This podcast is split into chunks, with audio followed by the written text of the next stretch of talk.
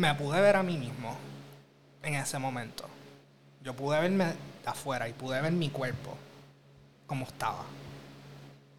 ¿No te dio sentimiento verte así? Mano, como fue, que... pues fíjate, no fue sentimiento, fue pena. Ya. Me dio pena por, por esa persona que está ahí, ensangrentado, con la cabeza abierta y el doctor sigue sobando el cerebro, tratando de mantenerlo con vida. Mientras que otro ya me estaba limpiando. Entonces yo pude ver la diferencia entre la esperanza de que todavía hay tiempo. Entonces, yo me acerqué, yo pude ver, verme a mí mismo. Y fue fuerte. Yo te diría que de todas las cosas en todo este proceso fue verme a mí. En esa posición. Porque fue algo demasiado carnal. Demasiado intenso. cabrón. O sea, Es que imagínate, yo estoy tratando de me- procesarlo y yo cuando todavía me, no imagínate, puedo. convulsionando, saliendo, whatever, la sangre, eso es normal porque, hello, me están haciendo una cirugía, es normal, es parte de, pero no es lo mismo tú sentirlo en cuerpo a verlo y ver el cerebro. Eso fue intenso. Entonces la sangre, la cara, la, la forma en que ese cuerpo era eso, un pedazo de carne, Carne. no era nada. Tierra, por Y decirlo que así. eso soy yo. Ajá. Entonces fue, fue fuerte. ¿Por qué volviste? Si ya te... Honestamente, ¿Sentías fue- que- honestamente te tengo que un poco de risa. Porque fue. Yo no sabía que eso iba a ser posible. Yo no lo sabía. Eh, Fue más un. Como yo mismo probándome, en verdad. Sí, tú dijiste, Es voy a algo- salir y... No, no, es algo, fue algo. En esta ocasión sí te puedo decir que fue algo. Esto podría ser un milagro. ¿Me entiendes? Ok. Por la forma en que pasó, porque no hace sentido. Sí, estás en una operación. No hace sentido. Entonces ya me habían advertido de que iba a morir. Los mismos doctores. Entonces es como que ya todo el mundo estaba en el mismo pensamiento de que era una posibilidad. Entonces, cuando pasa, es como que pues ya lo sabíamos, esto iba a pasar. Pero, ¿tú sentiste que cuando te fuiste no era tu momento de irte? Sí era mi momento. Yo sentía que sí. Porque ya todo el mundo estaba preparado. ¿Y Mano, qué acuérdate, acuérdate, desde Guayama había muchas personas, incluyendo a Auri, que ya se estaban despidiendo. Y no me fui. ¿Tú sentías que se iba a ir? Entonces, sí. En esa Ella- operación ella- ya no tengo... O sea, ya no... Sí. So, Eh, ok, ese día para mí fue bien difícil porque él me había, yo sabía con tanta certeza que había una posibilidad casi eh, segura, o sea, que no era ni posibilidad que él se fuera. Entonces, yo en mi cabeza quería tener esperanza de que no, de que algo se va a poder hacer, de que algo va a pasar. Pero días antes, él, este, yo no sé si fue que yo fui a verlo, él me dio unas cosas, él me regaló otras, él a varias de, ¿verdad? Sus amistades más cercanas. Entonces son cosas que él en su sano juicio No haría. no daría. ¿Te las pidió de ¿Tú nuevo? ¿Me entiendes? No. Ah. No, no, las tengo. So, Aurimari, su amiga, no quería creer que él se iba a morir. So, mi pena ese día era tan grande porque yo tenía un 99.9% en mi cabeza de certeza que él no iba a salir de esa operación. Pues por la naturaleza del tumor, por la naturaleza de la operación, por todos los factores que estaban afectando. Habían más en su contra. Claro. Este, pero por alguna razón yo quería creer que sí, que él iba a salir. Y cuando recibí el mensaje de su mamá, que todo, este fue, este fue el mensaje de su mamá. Eh, todo salió bien Él está espectacular. ¿Cómo? Decía, pero mira, wow, si a este hombre le iban a sacar medio cerebro, como tú me estás diciendo que él está bien. ¿Tú sientes que fue un milagro tú? ¿O fue parte de, de la energía? O sea, no, no sé explicarme. Es que este tema de los milagros, yo pienso que para. ¿O no fue su momento? Yo pienso, yo sí pienso que me duele decirlo, pero sí pienso que era su momento. Porque de que nosotros nos conocimos, él siempre me dijo que iba a morir joven. Siempre me lo decía. O sea, que tú sentías que ibas a morir joven ya desde... Siempre me lo dijo. Así que para mí los milagros, ¿verdad? Y desde mi punto de vista y como yo percibo lo que es la, la parte espiritual, eh, yo pienso que nosotros tenemos eh, participación en lo que son los milagros. Eso es un buen punto. Me gusta. No Yo lo estaba, no, no lo vi así. hasta- ¿Sabes? Estoy de acuerdo, ahora que lo estoy pensando. Sí, porque yo pienso que muchas energías buenas juntas pueden... Y eran muchos eran- esperando. eran- y era, y la, la realidad es que la familia de Saúl, su familia cercana, y la no tan cercana también porque la familia de Saúl es súper inmensa, todo el mundo lo quiere un montón. Entonces, pues, con el simple hecho de que la gente esté en pensamiento positivo y que hayamos unas amistades de él, ¿verdad? Que, que lo conocemos en otros aspectos, trabajando para que todo saliera de la mejor manera, yo pienso que eso, no sé si, si, no creo que haya sido necesariamente lo que lo trajo de vuelta, porque esto yo siento que es mucho más él, pero yo siento que eso lo mantuvo a él en su mente con que él iba a regresar. O que quería regresar. No sé si eso es o no es, pero así yo lo siento. Sí, tú piensas. ¿Y tú estás de acuerdo con eso? Sí, porque es lo mismo. O sea, es una onda energética. O sea, es, todo el mundo está pidiendo lo mismo, sanación para una persona.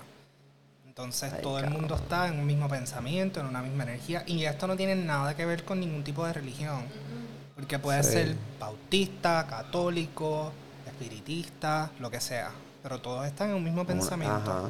Todo, o sea, esto es una energía, son vibras positivas.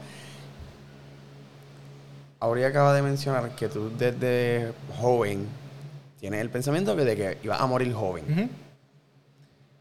¿Tú no piensas que tener ese pensamiento contribuyó a lo que está pasando ahora? Porque estoy... Buena- no, buena pregunta. ¿Sabes? Porque, con verdad, yo, esto es lo que yo Ujú. pienso. Tú atraes lo que es, ¿sabes? Tus vibras, ¿sabes? Si yo quiero algo bueno, pues tú lo vas atrayendo con tus pensamientos, con tus cosas, con tus hechos.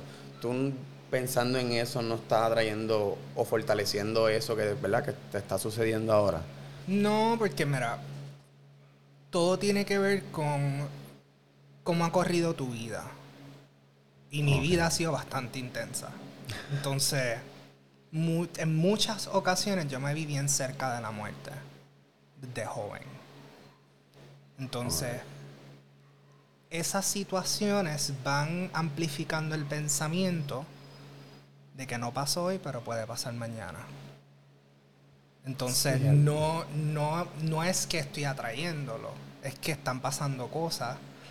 Imagínate tú, por ejemplo, todas las semanas te asaltan. Todas las semanas. No importa que tengas pepper spray, ni, todas las semanas de alguna manera te están asaltando. Va a llegar un punto en donde ya tú vas a saber que te van a asaltar. Porque ha pasado tantas veces que ya tú estás mentalmente acostumbrado a que siga pasando. Entonces te pregunto yo a ti, si esa persona es su culpa que le estén asaltando, ella está trayendo que la asalten. Aunque se mude, vamos a decir que se mudó. Bueno, no. Pero es que sí. Pero puedes evitarlo. Porque ahora digo yo, si tú estás en un círculo cerca de la muerte, vamos a ponerlo, vamos a, ponerlo así, pues estás en un, o sea, es como que puedes salir de ese círculo, por decirlo ¿Cómo? así. Bueno, como por decirlo así, ¿sabes? Cuando tu mamá te dice, ah, no te juntes con esos chamaquitos que pues, son mala influencia, pues tú tratas de cambiar amigos. Pues si tú sabes que hay un círculo de, de personas que hay- tienen que ver mucho con la muerte o algo por el estilo, y obviamente no sé si las situaciones que estás pasando, pero como que evitarlas. Como que, ah, mira, estas personas que siempre están jangueando y se, son más propensas a accidentes, pues déjame un poquito, no voy a janguear hoy. O sea, no sé, porque no sé las situaciones que, están, que tú viviste. Pero ahí me vino otra pregunta. Entonces, vamos a pensar que no son situaciones. Una persona que es suicida, que simplemente no quiere estar aquí. ¿Cómo escapas de eso? Ah, no, ya ahí es diferente, me la acabas de batear. Porque Sí, porque- tendrías que escapar de ti mismo. Entonces, ¿cómo escapas? Suicidándote. Ah. Entonces, si llevas peleando con eso toda tu vida, estás constantemente cerca de la muerte. Ok, ok. Esa persona eres tú. afuera. Por un tiempo. Por un tiempo pasaste oh, sí. esa definitivo, etapa. Definitivo. Wow, cabrón, me acabas de explotar la cabeza. So que en otra. Quiero hacer esta pregunta. Por eso es que todo esto del cáncer es curioso. Porque cuando más quise estar fuera de este cuerpo, nada de esto pasó. Y ahora que quieres estar, está pasando. Entonces, es algo de lo cual nunca puedes huir. La muerte es lo único seguro en esta Sí. vida. No, definitivamente. ¿Tú sientes que la muerte te está abrazando? En el, o sea, el sentido de, pues, pasaste esa etapa de, ¿verdad? De depresión, voy a decir así. Ahora tienes esta enfermedad y ahora todo lo que has pasado en cuestión de muerte, familiares, Oh, sí, full. cercanas. Hace el día antes de mi cumpleaños, yo estaba preparando a mi tía que falleció, su cuerpo. El día antes de mi cumpleaños, abril 4. Ay, cabrón. Entonces, para mí, un ser que yo adoraba. Una de las columnas de mi vida, sinceramente. El día antes de mi cumpleaños, en este año, abril 4. Que So, de hecho, que tú este entiendes- De su. Ella De sí la cremaron, so. Ok. ¿Tú entiendes que la- ya la muerte en, en tu círculo ya es algo normal? normal. Ya es... Se ha normalizado, definitivamente. Por eso es que te dije al principio que yo no le tengo miedo a la muerte. En lo absoluto. ¿Cómo tú, ¿sabes? ¿Cómo tú llegaste a esa conclusión? ¿Sabes? Es que no, no- todavía estoy Mano, cuando procesando. tú mueres dos veces en Es un mismo verdad, año, sí, vamos. cierto, cierto. O sea, es algo, es algo por lo cual ya tú pasas y es, es algo más normal. No, no tendría, mira, sí, ¿verdad? Lo que tú creas te cuide, que no pases por esto. Pero imagínate, pasas por una situación dos veces en el año, llega un punto en donde ya no le tendrías that shit, miedo. sí, como no que, le miedo que pase lo que ya pase. pasaste y es algo que pues ya tú sabes que no hay por qué tener miedo. Si tiene que pasar, que pase. Exactamente. Tú estás ahora mismo con esa mentalidad. No, sí, porque no hay más nada que pensar. O sea, en cuestión de mi tipo de tumor, no hay más nada que pensar. El, el reloj sigue corriendo, igual con la vida. Actualmente, ¿cómo vas con eso? O sea, el, el tumor te está Fíjate, dando yo quimio. estoy dándome quimio y radioterapia las dos a la vez. Todos los días. Entonces, Ay, voy bien. Esta es mi tercera semana, estoy bastante bien. Las primeras semanas fueron fuertes porque físicamente el cuerpo, eso es como un veneno. Ajá, eso yo diría que es Horrible. veneno. Yo tengo, yo tengo ahí mi, como que mis de estos, ¿sabes? Horrible, con horrible, esa pendeja. Pero Y en cuestión del tumor, crecimiento en el cerebro, todavía no sé porque el MRI me lo hacen tres meses después. So, de la quimio. de sí, la- de- No, tres meses después de la operación. Ok. So, en mayo toca ahora. Saber qué es la que hay. Ok. Tú sientes que vas bien, o sea, que eso está mejorando. Mira, el doctor me fue bien claro. Él me dijo que eso es un tumor que es rápido crecimiento, que no hay nada que podamos hacer más que seguir operando todo el tiempo. ¿Tú estás dispuesto a seguir operando? Absolutamente no. Esta fue mi operación y es la única que voy a tener. Ay, cabrón. ¿Por qué? por lo que me pasó en cuestión de la operación. Yo no quiero volver a pasar por eso. Si tú, si tú mueres, tú quieres morir en tu cama, por decirlo así. No, en mi cama, tranquila, no, en, tu, en un- en tu círculo, por les- en un hotel, yo voy a viajar, yo voy a pasarla súper rico. Prefiero morir, a- prefiero morir en un barco en la playa. Ajá, o en la playa allí, que no te ¿me encuentren, que se joda No, ahí. no, yo no voy a estar consumiéndome por la radio y la quimio. ¿Para qué? Si Si tú lo a- estás dando la oportunidad. Esta es una oportunidad Ah, para ver si hace algo positivo, pero si no, ese mismo día, si el doctor me dice de nuevo, si no te operas, te quedan seis meses, yo le voy a decir, por cada mes me voy a dar un shot a tu nombre, porque me ayudaste, y eso es todo. Pero no más radio, no más quimio. Hasta aquí fue. Ay, cabrón, es que todavía estoy procesando esta bendeja.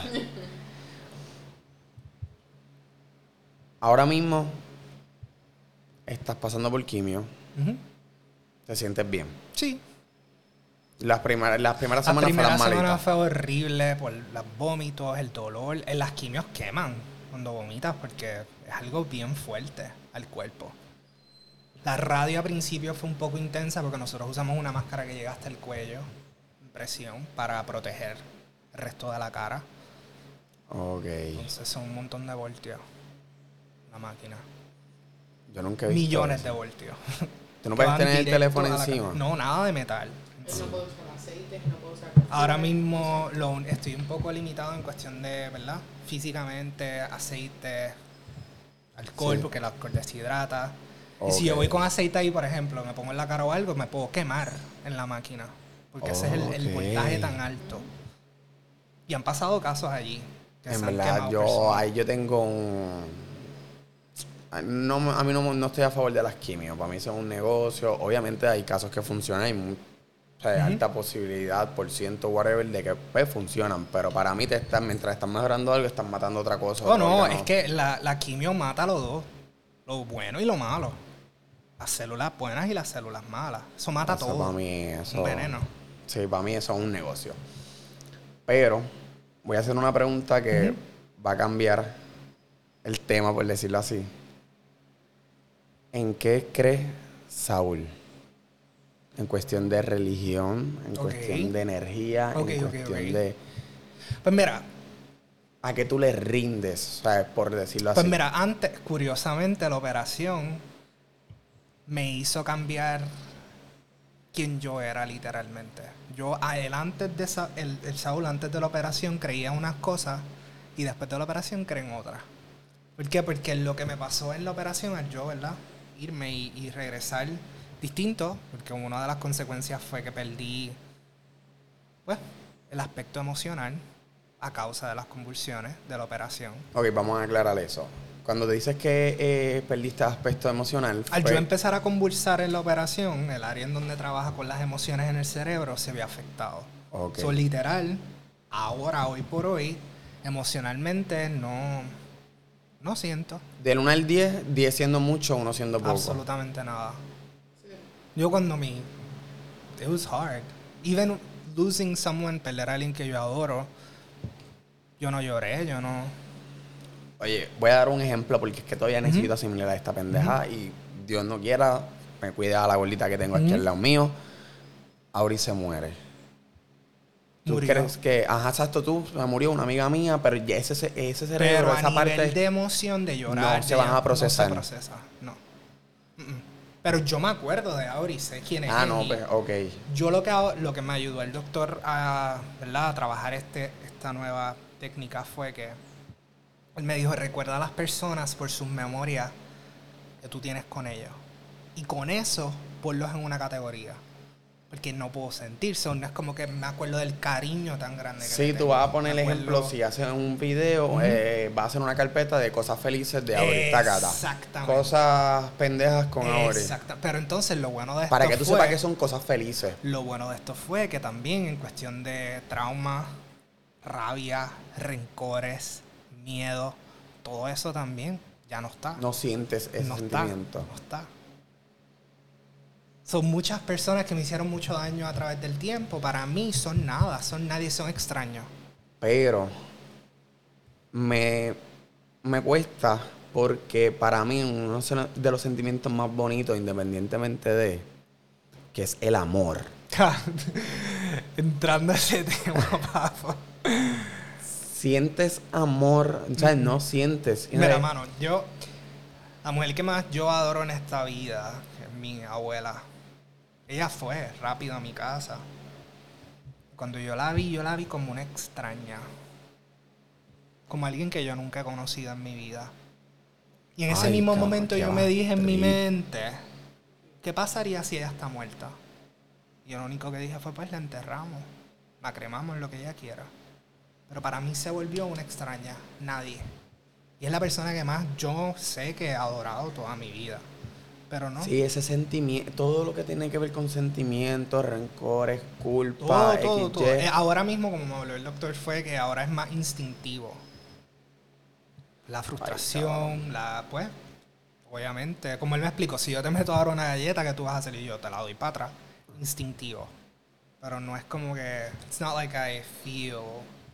Son, en cuestión de tus creencias, cambiaron debido a ese... Sí, al cambio. Porque a ese cambio que tuviste en el cerebro. Claro, claro, porque acuérdate, uno cuando cree, tú le tienes fe a algo o a alguien cuando uno está pidiendo, uno pide, uno no va a pedir gracias, Dios, te doy las gracias por el día de hoy, gracias por un día tan excelente. Usualmente la gente cuando pide, favor, papá Dios, estamos teniendo problemas, eh, ayúdame a tener el ah. entendimiento, ayúdame a traer comida hacia mi casa, ayuda a mi familia, ayuda, buscan para protección, para el dinero, para ayuda. Usualmente la gente cuando pide es cuando más necesitan.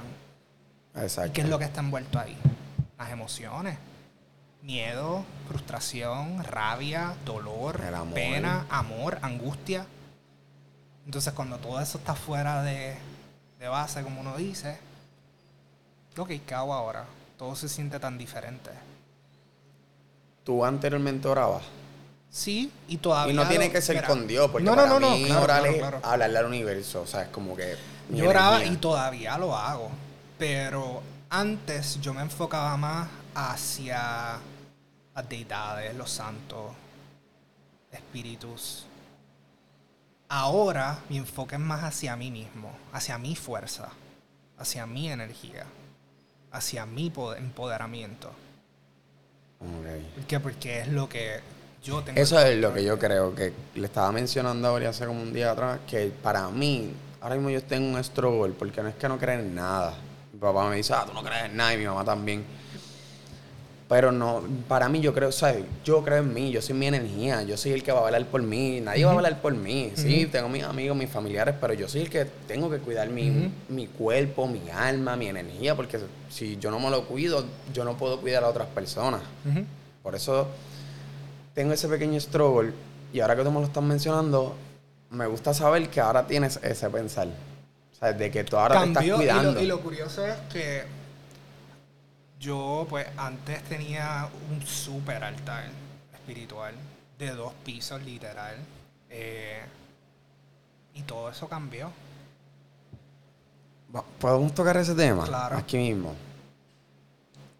¿Cómo Saúl entra al mundo de brujería, santería, eso lo mencionaste tú, yo no dije que brujería ni santería. Bueno, es que no sé cómo, Ajá, no sé cómo llamarlo, o sea, como tú quieras llamarlo, tú le pones el nombre que tú quieras ponerle. ¿Cómo tú entras a ese mundo? Porque, ¿verdad? Me has mencionado en esos 15 minutos que hablamos antes del podcast, que tu mamá es bien religiosa, o que tú vienes como que de una familia bastante culta. Y mi abuelo también eh, era parte de la iglesia católica, trabajaba.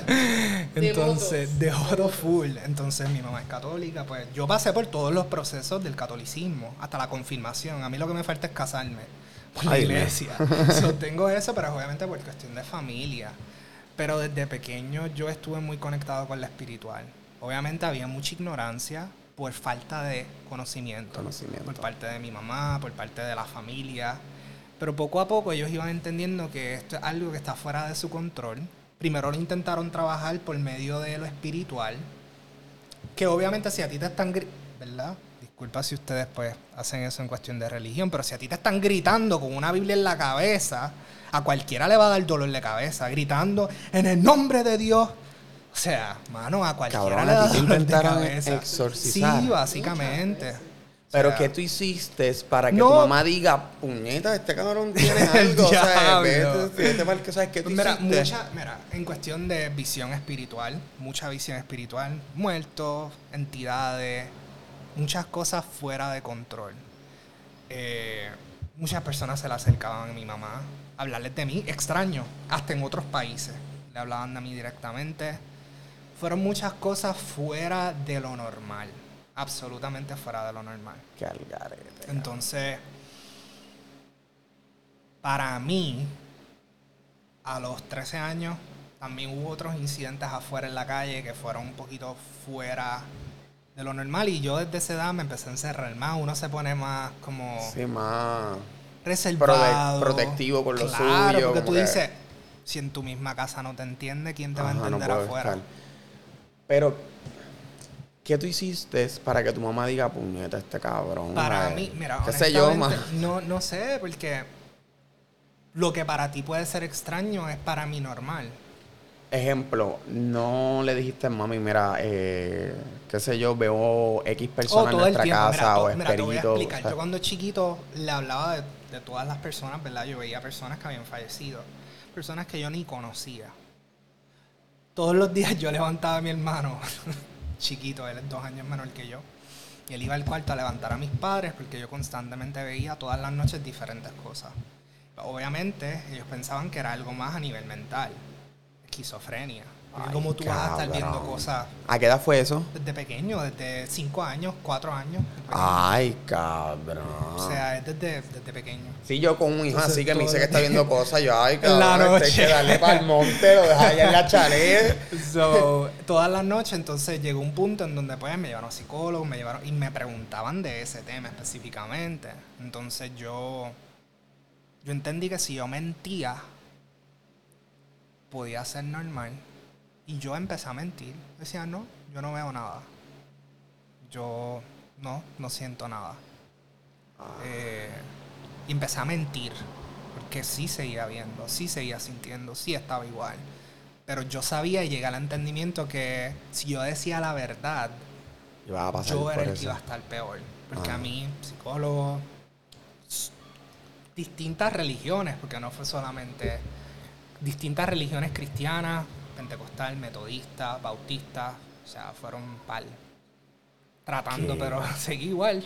El sol de hoy, ¿verdad? Invito, mando una invitación por si todavía hay oferta. Quieren, quieren intentarlo. Para arreglarme, papo. O sea, que tú pasas primero por lo que es, eh, ese, eh, ¿cómo se dice?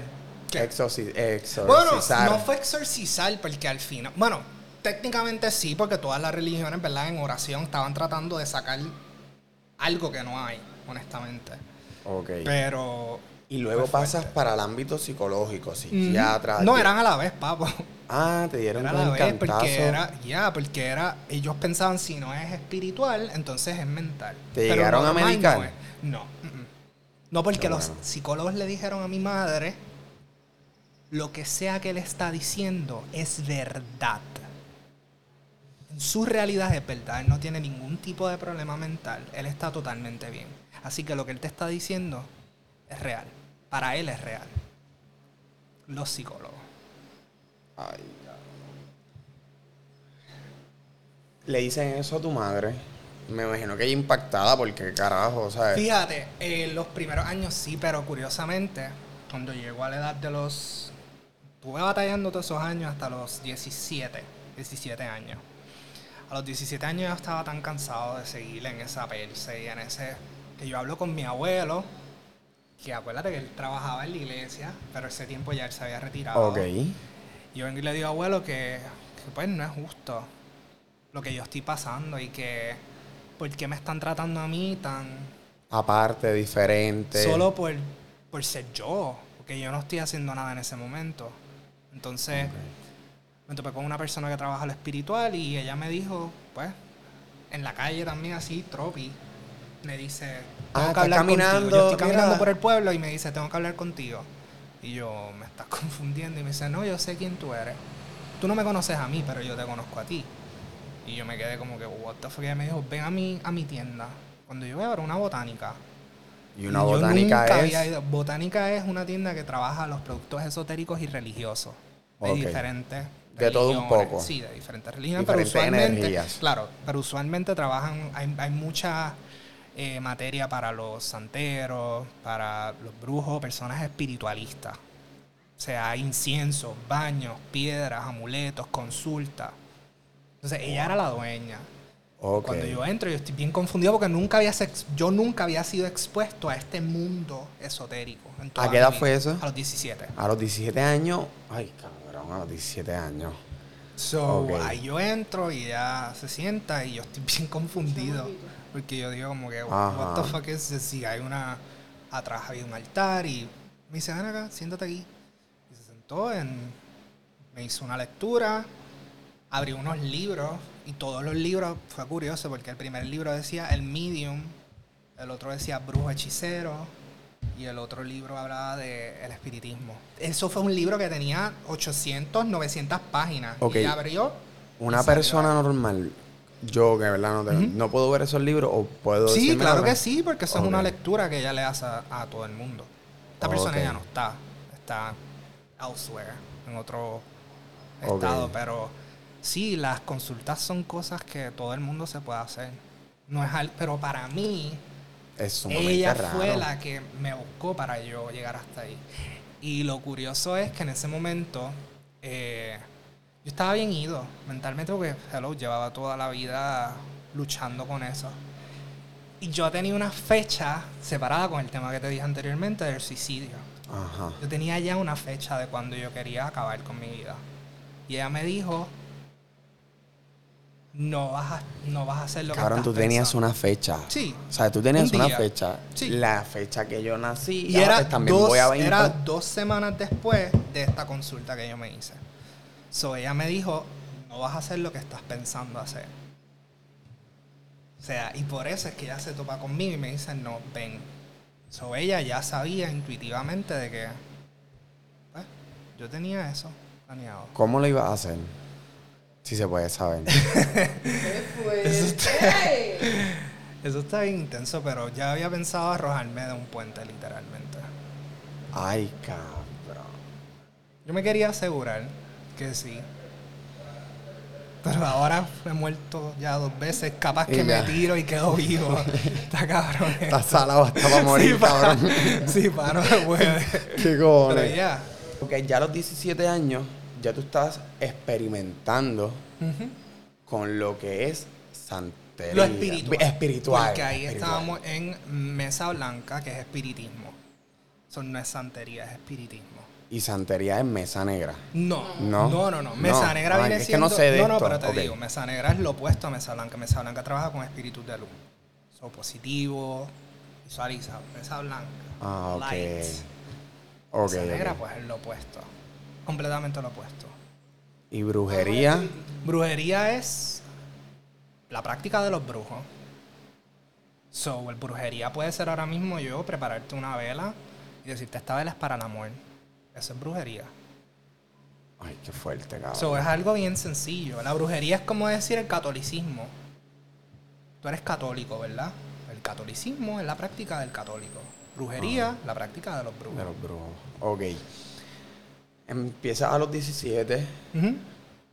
Ya rápido tú llegaste a tu casa y le dijiste a tu mamá, mira, no, mami, pa. no. Ok, No, eso es lo pa. saber. Yo no voy a zumbarme. Yo cuando salgo de ahí, que todo lo que me dijo pues fue real. Porque ella me dijo, no vas a hacer lo que estás pensando hacer en dos semanas. So, al ella decir eso, yo dije, esto es real. Porque nadie, yo no hablo con nadie. Sí, ya tú estabas es algo- encerrado en tu mundo, por decirlo Esto así. es algo secreto y yo no fui a su tienda. Ella me encontró a mí en el pueblo y me llevó hasta su tienda. Una persona completamente extraña para mí. Punto es que yo empiezo, ¿verdad? Lo que es el, el trabajo a nivel espiritista y... A descubrir, blanca. a experimentar, hay a templos, explorar. Hay templos que se trabaja lo que es la mesa blanca y yo voy al templo y yendo al templo me dicen que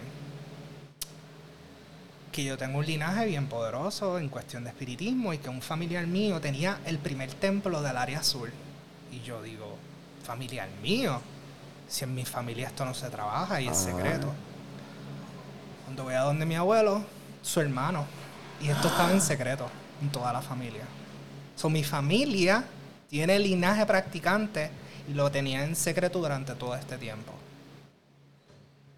So, al yo ir a otro templo es que yo me entero de que yo- mi familia, literal, creó el primer templo espiritista Mesa Blanca en el área sur So, de Puerto Rico. El hermano de, De tu abuelo, abuelo. que tu abuelo era católico hasta de la guácara.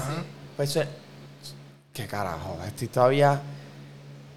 No, Y todo estaba en secreto, so cuando viene mi abuelo, yo le hablo y le digo lo que quiero hacer, él me apoyó. Él fue a donde su hija y le dijo, si Isabel quiere poner su mesa, déjalo. Si esa es su fe, déjalo. Mi abuelo, Católico. mi abuelo. Te dio luz mamá- verde. Y mi, y mi mamá ahí fue cuando dijo, pues, voy a dejarlo. Porque a todas estas mi mamá no sabía que mi closet literal era mi altar. Yo tenía ya ahí un mini altar, que es lo que yo trabajaba, pero estaba en el closet escondido, pues. En closet, estaba en el closet. Tocó.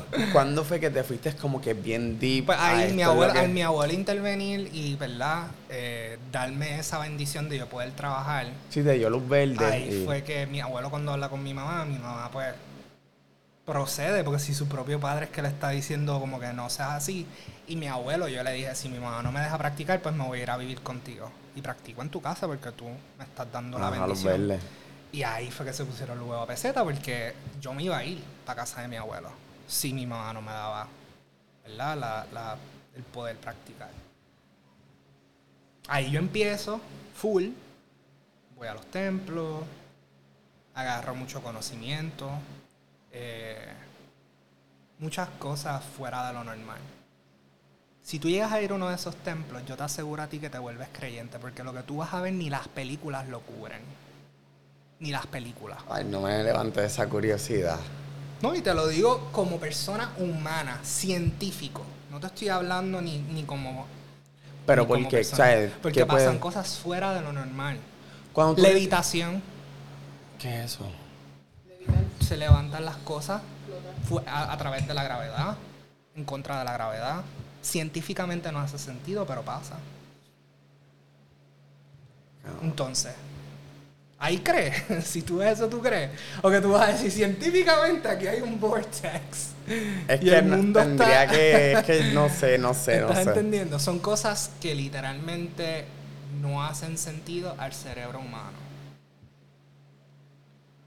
Tú no puedes, una persona no creyente se vuelve creyente. Puede pasar, pero es que ya ese nivel, yo, ¿sabes lo primero que yo voy a hacer si veo algo flotando? Puedes Tocar pasarle arriba, la mano, muy bien, pues está bien y lo vas a poder hacer. Porque no es algo que pasa a propósito. Son cosas que pueden pasar al momento para Ustedes, se- pero, ok, eh, cuando tú dices templo es que tienen su capilla, por decirlo así, tienen su capilla, se reúnen una vez al mes o tienen una fecha ya Sí, estipulada. los domingos, puede ser los domingos, puede ser sábado, puede ser cualquier otro día que tenga la capilla, dependiendo, ¿verdad? En dónde es el templo. Son templos secretos, porque obviamente el pueblo y la sociedad no está a favor de muchas de estas prácticas y hay mucha ignorancia, mucha ignorancia. Pero ustedes no tienen, ¿sabes?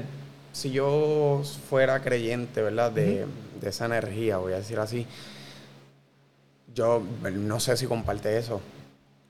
¿No te pondrías como misión llevar eso No, al porque pueblo? nosotros no somos iglesia. Nosotros no tenemos que ir a tu casa para convencerte que vayas a nuestra capilla. Tú vas si tú quieres ir. Nosotros no estamos recruiting. No nos interesa. Sí, sí. O sea, si tú quieres ser parte, puedes ser parte. Pero nosotros no vamos a ir a tu puerta.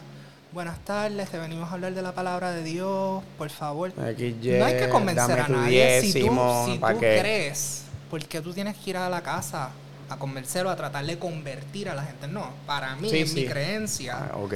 tú haces lo que tú quieras hacer. Tú no eres una persona que tiene que yo te tengo que convencer de absolutamente nada. O sea, Cuando se reúnen. ¿qué, qué hacen? ¿Hablan? eh, Eh, ¿Comparten? Vamos a decir que es bien parecido a una misa normal. Hay oraciones, hay cánticos, hay intervenciones. Es mucho más práctica. Que esto no es que nos sentamos a mirarnos las caras. Siempre hay, hay limpiezas, hay evolución. En todo momento. Ninguna misa va a ser igual que la otra. Ninguna. Sí, Esto no es repetitivo. algo. Esto no es algo repetitivo, porque obviamente traen personas que necesitan ayuda. Traen personas que a lo mejor están buscando algún tipo de sanación, algún tipo de evolución. ¿Me entiendes? Si yo fuese a ir contigo a esa iglesia, yo tendría que ir con un tipo de protección. No, en lo absoluto. No, ¿Para porque volvemos a lo mismo. Esto no es algo. Allí tú no vas a ver nada raro. Yo puedo hacer una misa ahora mismo aquí. Y no estoy, no necesito nada en el espacio. Es que yo una misa que... es, mira, para que entiendas, una misa a nivel espiritual es una convocatoria. Una Ah, conexión en diferentes personas, pero no necesitamos nada. Yo puedo hacer una misa en la playa, yo puedo hacer una misa aquí. ¿Sabes? Te hago esa pregunta porque lado. yo pienso que yo, como todos los oyentes que nos están escuchando, que por lo menos yo veo ese tipo de energía como, no mala, pero tiene mucho tabú en cuestión de que te echan cosas malas, o sea, brujería, lo veo como brujería, literalmente. No sé si me explico. Sí, lo entiendo. Lo veo como un entiendo. ta no un tabú, Lo que pasa es que está mal, la palabra brujería está eh, villanizada.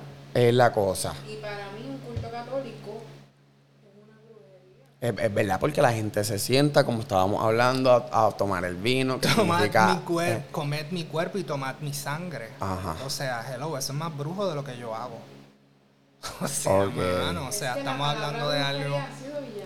es la palabra, es donde es quería la llegar. palabra, porque obviamente todavía están haciendo quemas de personas que se consideran brujos, chamanes en África, en diferentes partes del mundo, hasta el sol de hoy todavía queman a las personas por ser, por simplemente ser.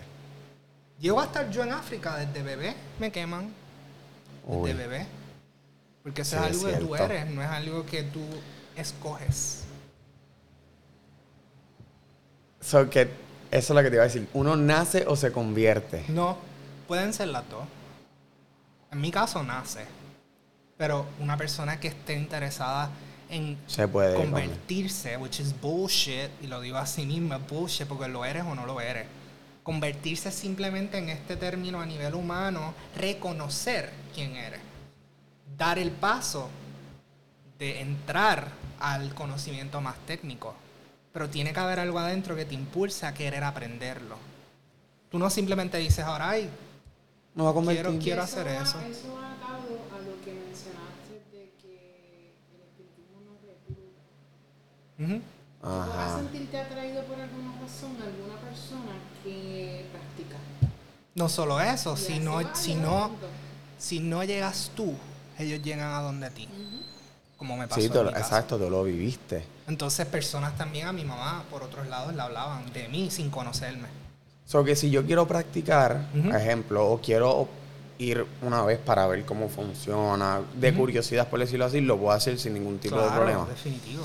Pero cuando tú dices que los templos, los templos son ocultos, me van a tapar antes de No, entrar, no, o no, que- es que nada. viste Lo que, pues, a lo que digo de oculto es que no es algo que vas a ver. que lo van a exponer. Mira, tenemos aquí nada, una. Absolutamente no. ¿Por qué? Porque por el cinismo y la rabia que existe entre la sociedad con esos temas, todavía el sol de hoy. Yo cuando salía de la botánica, cuando yo trabajaba la botánica, a mí me miraban mal. A mí me decían el brujo este, mira por dónde va el brujo. Los tipos esos borrachos y, y te ¿No te daba miraban cosa como, como que no, un la- día que yo simplemente me volteé y le dije, sí, el brujo, así que yo tú tendría cuidado como te refieres hacia mí, porque mira de dónde estoy saliendo. Ah. Puede que el mañana no nos veamos de nuevo. Y ese día pararon de joder. Sí, le ahí se dieron miedo, cuenta de que, oh, pero todos los días, mano, escuchar ignorancia, inmadurez, eh, estupidez, estupidez.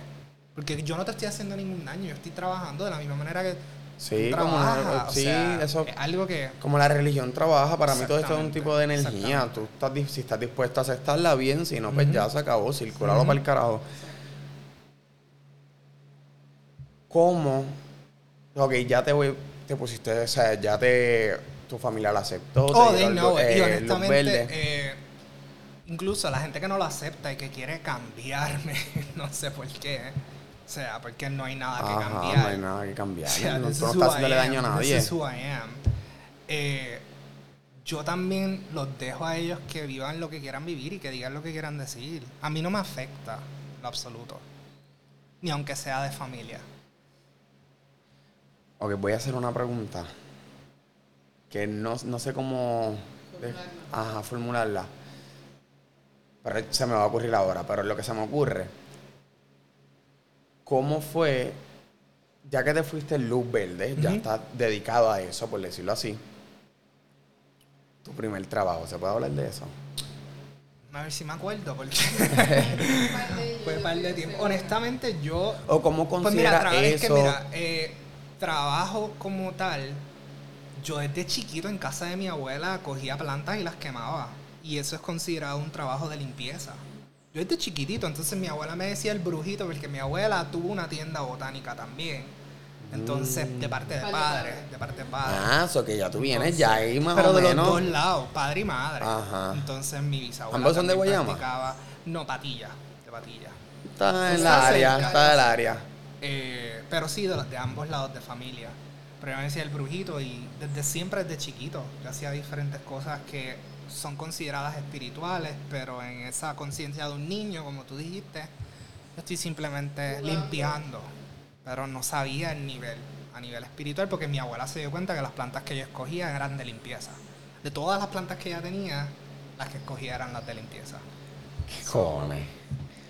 Pero, ok, pero un, si se puede hablar, Sí, sí, un claro. trabajo que tú digas, diablo, esto me costó un cojones, me tuvo que, o sea, me... Sí, esa es una buena o- pregunta. O un trabajo que, que te costó hacerlo, como que ya lo me están pidiendo Pues mira, esto. te voy a decir y te Y lo voy a, te lo voy a zumbar chévere. Yo hice un trabajo que fue para endulzamiento. Endulzamiento es para endulzar a una persona. Por ejemplo, una persona ¿De que amargo a feliz? No, No. a nivel amoroso. Ok. Entonces, una persona que, por ejemplo, si tú sientes que esta persona está un poquito más intensa contigo, o la, la química no se está dando y tú quieres endulzar la relación, que ya está, porque no es algo que está forzando nada. Ok. Pues entonces, una persona que yo le preparé todo, que lo único que ella tenía que hacer era ponerle nombre, porque ya el producto ya está hecho. Pues le puse el nombre de una persona que estaba con pareja y funcionó igual, porque pues lo único que tenía que hacer era ponerle nombre.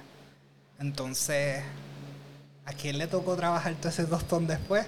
A mí, porque el que hizo el trabajo fui yo.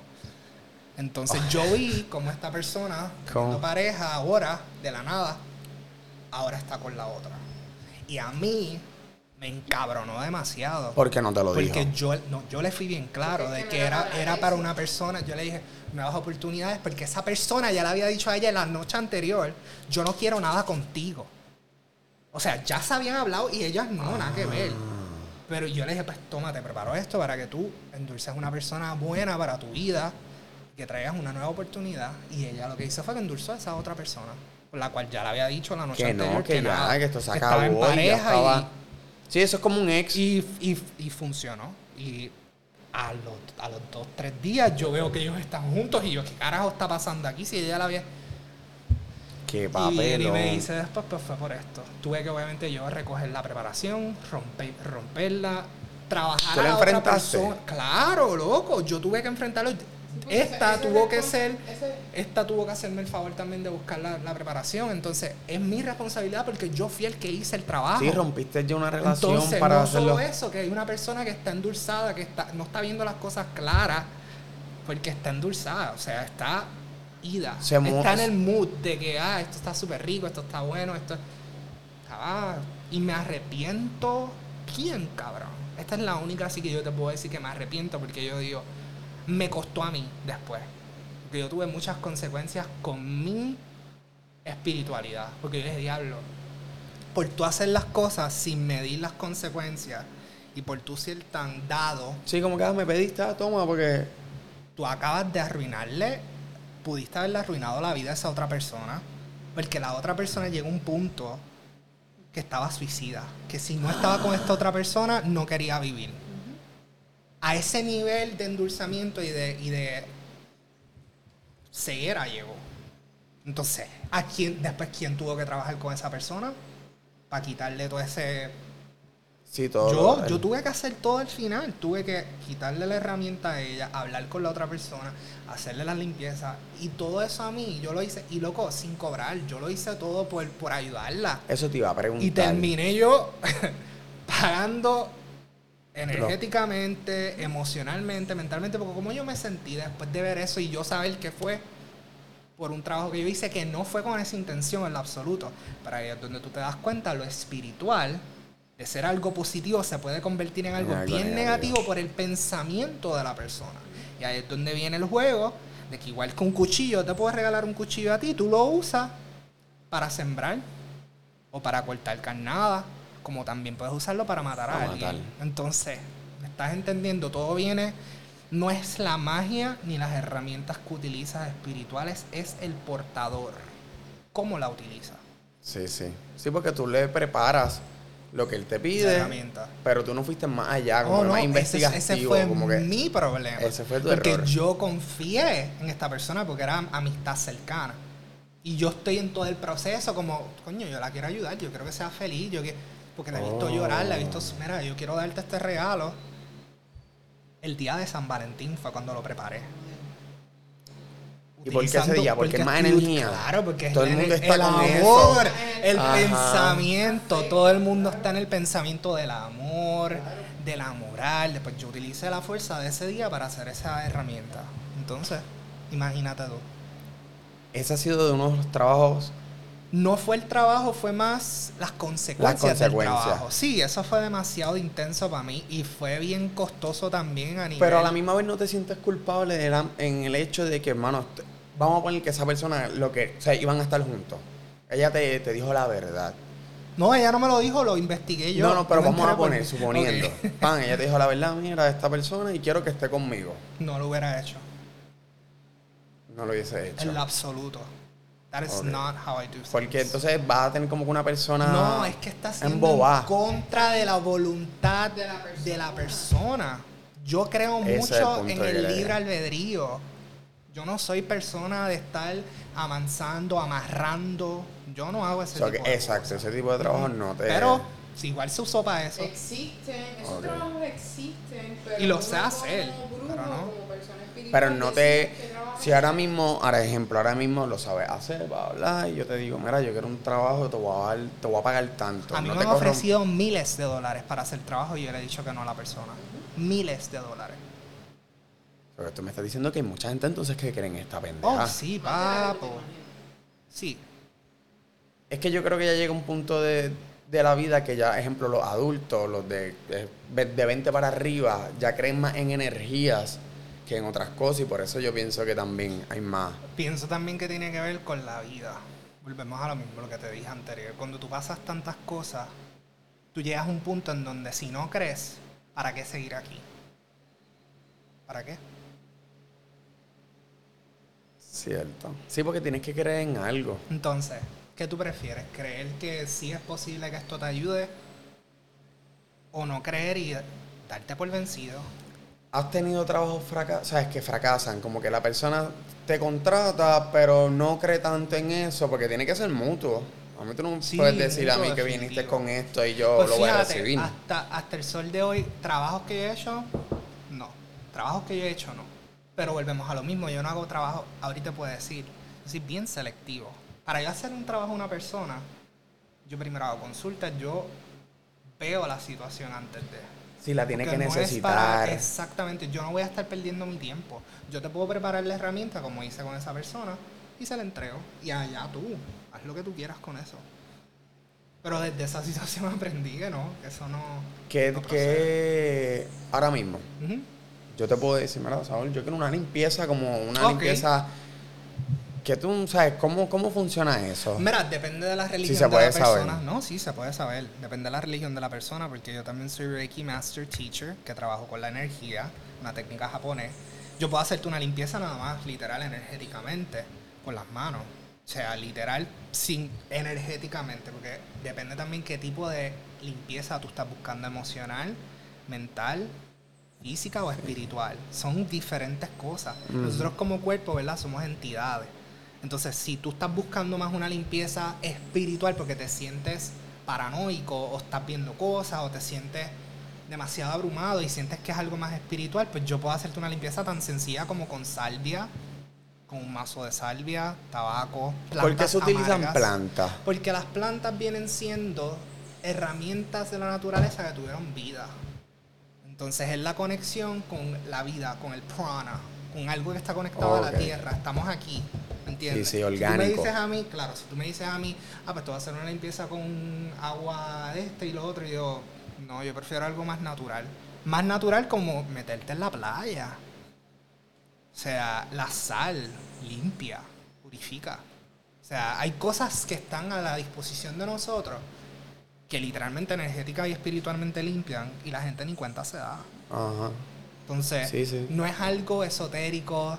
Como dicen, que- eh, la playa eh, purifica el alma, algo así, Sí, el pero alma, a calma el nivel alma. ajá. científico también y a nivel del oxígeno. Es algo bien espiritual. Pero ah, literal, si tú vinieras, pues quiero una limpieza. Dependiendo. O sea, puede ser con humo, puede ser con fuego, puede ser con agua, puede ser con Sí, aire. dependiendo de lo que esa Todo persona depende que tú lo que analices creas, claro, lo que tú creas y en lo que tú estás buscando. Me, me dices que no haces trabajos malos, por decirlo así, negativos. ¿Qué es negativo y O malo sea, para en ti? mal- eh, no sé, este... El vecino me hizo algo y sabes que yo creo que se mude, le voy a echar algo para que se vaya Eso allí. sí, si es una persona que te está haciendo daño. y No, no, para pero changuería o algo así. ah, ¿sabes? no, Como pero que- por eso es que te digo, todo va a depender de la situación. Yo, si es algo de defensa o de protección, lo hago.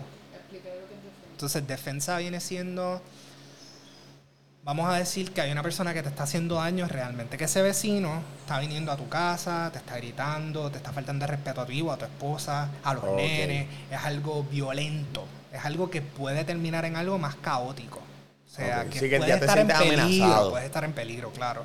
Pues ahí puedes hacer algo en cuestión de defensa a nivel espiritual, para protección, para mantenerte resguardado de cualquier cosa que podría salirse de control. Como también eso que dijiste de hacerle mudar, eso es algo que mucha gente hace para mudar a los vecinos. Hay cosas bien tontas y sencillas que se pueden hacer para espiritualmente alejarlos. Ok. Pero eso es algo más que, como dijiste al principio, tienes que creerlo. Porque yo te puedo tirar el trabajo más cabrón del mundo. Pero si y no si lo tú no lo no crees, funcionar. no le estás poniendo la energía que tienes que ponerle. Hay que, cuando tú me das algún tipo de trabajo o hacer algún tipo de trabajo, yo tengo que hacer algún ritual todos los días, semanal. Depende, no, no, no, depende, estilo. de la herramienta. ¿Cuánto dura? Depende de la herramienta. Todo eso va a depender. Por ejemplo, puede que un que hagas un trabajo en un jarrón, un jar, y yo te diga cada vez que sientas, ¿verdad? Que te estás en peligro, o que digamos el vecino está jodiendo, pues le vas a prender una vela roja encima del jar. Y tú haces eso solamente cuando vienen a joder. Ok. ¿Entiendes? Y puede que ese jar yo te diga, pues te va a durar seis meses. A los seis meses hay que hacer otro, porque las herramientas que están dentro de ese jar energía. están perdiendo la energía y también se están... Pierden las que él pone y, Exactamente. So, todo va a depender de cuál es la situación, de cuál es el tipo de trabajo. Puede que yo te ponga un amuleto y lo entierre dentro de la propiedad. Y eso está para siempre. No tienes que cambiar ni Es nada. cierto, es que yo esto creo No, que papi no. lo encontró en casa donde yo me mudé actualmente, donde vivo actualmente. Antes era- viví una pareja que maldecía mucho, o sea, bien, vibras bien negativas, que literalmente te escuchaba hasta paso y toda esa pendeja. El punto es que papi está sembrando en, ¿verdad? Limpiando el terreno y encontró lo que sería como un potecito de brujería, no sé si tú sabes eso, como un potecito de brujería y dicen que si tú lo tiras con la mano izquierda, Oh, sí. Eso es lo que usualmente hacen para disponer de trabajo y energías negativas. ¿por qué con la izquierda? ¿Qué es lo que dicen casi siempre en cuestión de la izquierda? El corazón. Exactamente. Ahí está. ¡Wow! Siento tan inteligente. Tú mismo lo sabías, papo. Ajá, sí, sí, cuando Sí, te pero o sea, débil. todo tiene que ver, o sea, por eso es que todo tiene, todo tiene una razón, una explicación. Pero también están los supersticiosos. O sea, hay mucha superstición en lo espiritual. Muchísima superstición. Voy actualmente. Ujú. ¿Tú te, tú te puedes hacer trabajos propios para ti mismo. Como Sí, que, ah, yo a hacer definitivo, esto. claro que sí. Actualmente te estás haciendo algo para ti, para esta, o sea, para la No, situación que tienes. ¿Por en qué? absoluto. Porque no siento hacerlo. Yo estoy en un punto en donde Ya yo estoy haciendo lo que tengo que hacer, las quimio, las radio. No me siento en la necesidad de extender algo que no quiero extender. O sea, que ya tú tienes, ya tú estás consciente que lo más probable es que tú tengas una no, fecha que no de estoy, ida. no estoy consciente, estoy seguro. El doctor ya lo dijo. O sea, es algo que voy a tener que constantemente operarme y si no, morí. Esa es la que hay. Pero es que a la misma vez siento que si tú crees en algo, en eso, y tú sí, ¿verdad? El nivel que tú crees, ¿por qué no intentas ayudarte a ti mismo? Porque siento entonces que estás siendo egoísta contigo mismo. ¿Por qué? Porque ya te quieres ir, Pero ¿por qué eso es egoísmo? no, porque siento que vas a dejar a mucha gente, no sé, extrañándote o algo así, tu misión, no sientes que puedes hacer algo más con lo que tú sabes, aportar más a la sociedad, XY, sabes, que puedan... Sí, a un, un ¿Qué hubiera tipo de- pasado si yo muero el 29 y ya me, me quedé muerto para siempre? No hay nada que se pudo haber Bueno, hecho. no sabemos porque no moriste, pero claro ahora que mismo... sí, 28 horas estuve. bueno, out. sí, sabes, pero ah, aquí me la me refiero. Pero por eso te digo que qué hubiera pasado si ese día, pues no regreso. ¿Me entiendes? No, hay estuvieras nada- grabando no el podcast hablando más nada cabrón que estás grabando en tu vida. Entonces, por eso te digo. O sea, es algo que difiero de tu pensamiento. Porque yo siento que. Que tú llegas hasta donde tú quieres llegar. Entonces, para Ya mí. llegó a tu mí se me momento. hace- es que no creo en ese tu momento. ¿Me entiendes? Yo, yo lo que siento es que simplemente estoy viviendo la vida día, día a día. Y cuando toque, pues tocó. Pero yo estoy haciendo lo que puedo hacer a nivel científico. ¿Me entiendes? Pero entonces a nivel espiritual. Yo me siento bien. Ese es el punto. O sea, el yo sentirme bien no me impulsa a querer hacer nada. Es que yo yo- pienso que es más tóxico el estar en el pensamiento de yo hacer un trabajo. No, por el cáncer, es que quiero, por favor, denme la fuerza, denme la sanación, denme el tiempo, denme... Para mí es más tóxico. Ya estoy haciendo físicamente todo lo que tengo que hacer. Porque estar en el Ya, fanatismo... cabrón, tú, en verdad, tú no le tienes miedo. Llego a ser yo, yo estuviera de- de- haciendo cuanta pendejada. No, no, no, no. O sea, Porque yo le tengo pánico a la yo muerte. no, yo no. Y vuelvo a lo mismo. Si fuera que estoy sufriendo, ¿a dónde es que tengo que firmar? ¿A qué, a qué demonios tengo que firmarle el alma? Vamos, o sea. Pero no, estoy bien. Y en el momento en que sienta que empieza a sufrir, tampoco voy a hacer nada. Porque no siento la necesidad de hacerlo. O sea, es algo que me siento tan cómodo en este momento, en donde no siento la necesidad, de verdad. Lo- es que Y no tiene nada que ver con la gente, porque, bueno, puede ser también que ahora como no tengo emociones, no me importa un carajo. También puede ser eso lo que te iba a mencionar ahora Porque- mismo, porque, en verdad ahora mismo yo no, estoy... no siento, yo tengo muchas personas que son mis estudiantes, que les he enseñado de metafísica, de brujería tradicional, espiritismo, mesa blanca, santería, de, de todo un poco. Y con todo eso, yo les enseñé lo que les tenía que enseñar. Y cada vez que puedo les enseño más. Pero está en ellos seguir creciendo.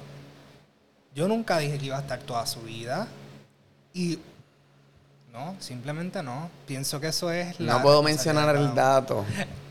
Ajá, ok, ok, ok, sí, sí, ok, está bien, no lo puedo. Sí, sí, sí, papo. Ok, lo, ca- lo captamos, muy Sí. bien, ok.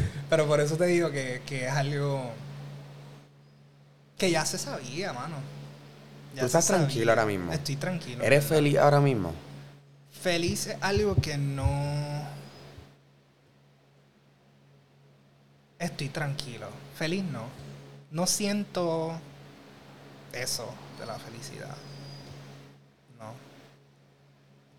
Ok, déjame aquí un poquito más de, de línea. Luego de la operación, pues tienes, tienes el problema ahora mismo en el cerebro, no sientes, no sientes eso de esto. Pero hace par- a varios meses atrás, ¿eras feliz? Oh, sí, definitivo, Ah. definitivo. Yo, antes de los tres días antes del, de convulsar, yo la pasé riquísimo. Y me sentí muy complacido por mi trabajo, porque esos fueron los días que más trabajé. Más trabajé. Y me acosté tardísimo trabajando y metiéndole power, pero hasta 100. Entonces, pasa eso y yo digo, morí bien porque Hiciste estaba lo que te haciendo mi trabajo, ajá. estaba bien, estaba feliz, estaba tranquilo, estaba... Yo me sentía completo. Sí, ahora mismo, mm, en otras palabras, me estás diciendo te mueres mañana, que no pase. ya. Sientes que hiciste tu misión de vida. Siento que el yo estar aquí ahora mismo presente estoy retando a la muerte. Sí. Con todo lo que has contado. Sí. Quiero hacer una nueva pregunta. Claro. No tiene nada ya que ver con, con la de. O sea, con, con el tema de, de energías. ¿Has intentado o no sé si has probado? Papi va a escuchar esto, pero yo lo voy a decir aquí. Yo soy un viejo ya. Ya sé por dónde va. Ah, yo también. ¿Has intentado refugiarte en drogas? O Mira, sí te voy a decir algo. Uno de los doctores me dijo que, mira, puedes sacar la licencia ahora para la marihuana y te va a ayudar para dormir y para sentirte más Pero tranquilo. no te ha llamado, tú que eres así más Fíjate, de visión, no- lo que no- son los hongos Pues psicodélicos. me habla- a mí, no el doctor. Yo he tenido curiosidad. Pero, pero Yo siento no que... he pensado, no, no lo había pensado, pero una vez acabé las radio y las quimio, ¿Por qué no?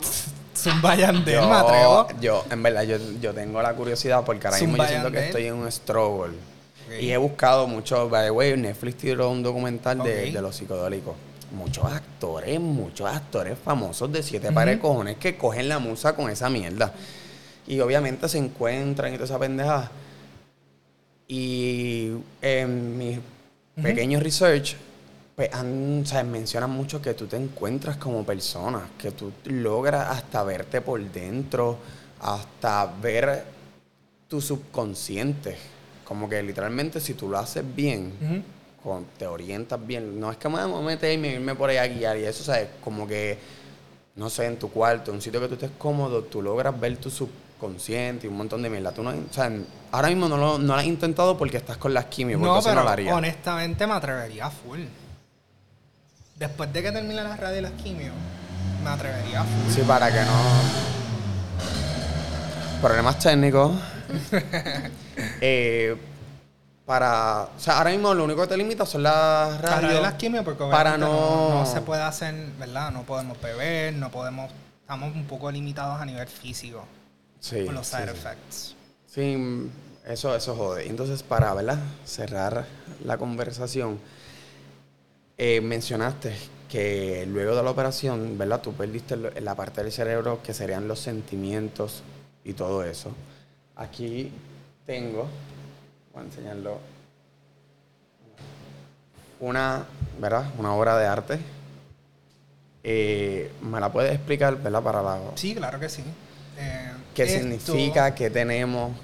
Esto fue tres días después de que yo llegué a mi casa, Luego de la operación. luego de la operación.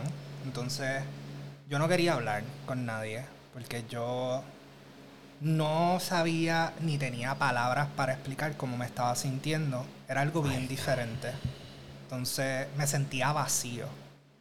Y yo estaba pensando que todo era mentira y que yo estaba muerto. Y que esto era simplemente el otro lado haciéndome creer que seguía vivo. Porque no sentía nada. Sentía que estaba en un sueño. Sí, que esto no era real, que todo era mentira, que todos eran actores.